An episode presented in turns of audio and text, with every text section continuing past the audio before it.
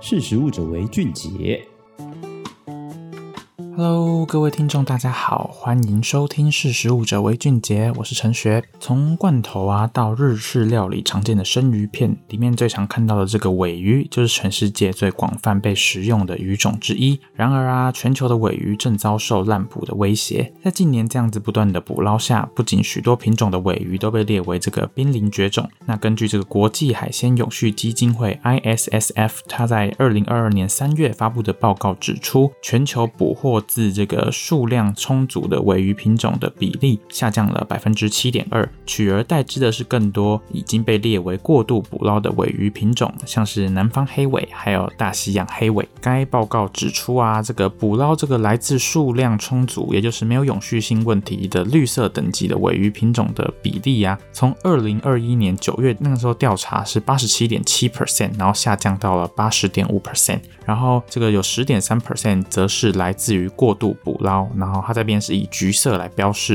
然后剩下的就是有灭种危机的，就是以黄色等级来标示，这个比例是九点二 percent。这个国际海洋永续基金会表示啊，造成此结果的原因是因为这个尾鱼的食物太平洋生鱼的减少，让原本这个数量充足的这个尾鱼品种受到影响，然后导致这个六 percent 的捕捞量下降，也导致这些尾鱼啊从这个绿色等级降至出现有灭种危机的黄色等级。那就是为了做出这个报告来评估，说这个尾鱼是否面临这个灭种的绝种的这个评估啊。这个国际海鲜永续基金会他们会从数量啊、捕捞的死亡率，还有环境作为的影响。来当做指标。然后其中这个大西洋大目尾鱼在本次的报告中的捕捞死亡率从橘色升级至绿色，但是啊，这个长鳍尾鱼却从橘色降到黄色，代表虽然在全球的努力下，尾鱼的滥捕问题开始越来越被重视，但仍有某些。尾鱼的这个绝种问题仍在持续的恶化。那说说到尾鱼，台湾人其实应该是都蛮熟悉的啦，因为台湾就是有很多远洋渔渔业都是靠这个捕尾鱼来赚钱哦。那这个二零二零年来看，全球的尾鱼总渔获量是四百九十万吨，然后从台湾来看，每年尾鱼的产量就有五十二万吨。那主要就是大目尾鱼跟黄鳍尾鱼，产值大约是新台币四百亿元哦。它不仅占了台湾整个远洋渔业产量的百分之七十，更占了总产值的九十 percent。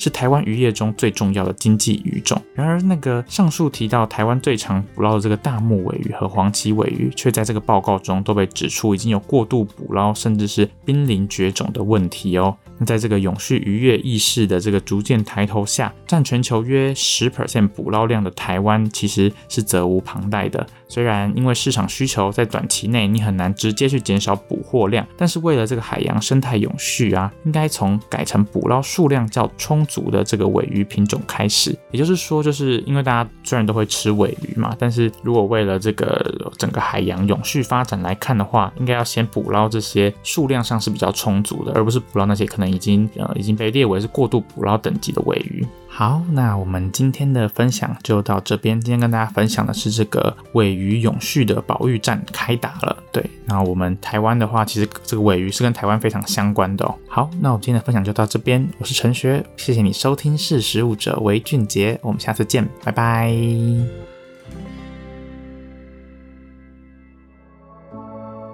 识食物者为俊杰。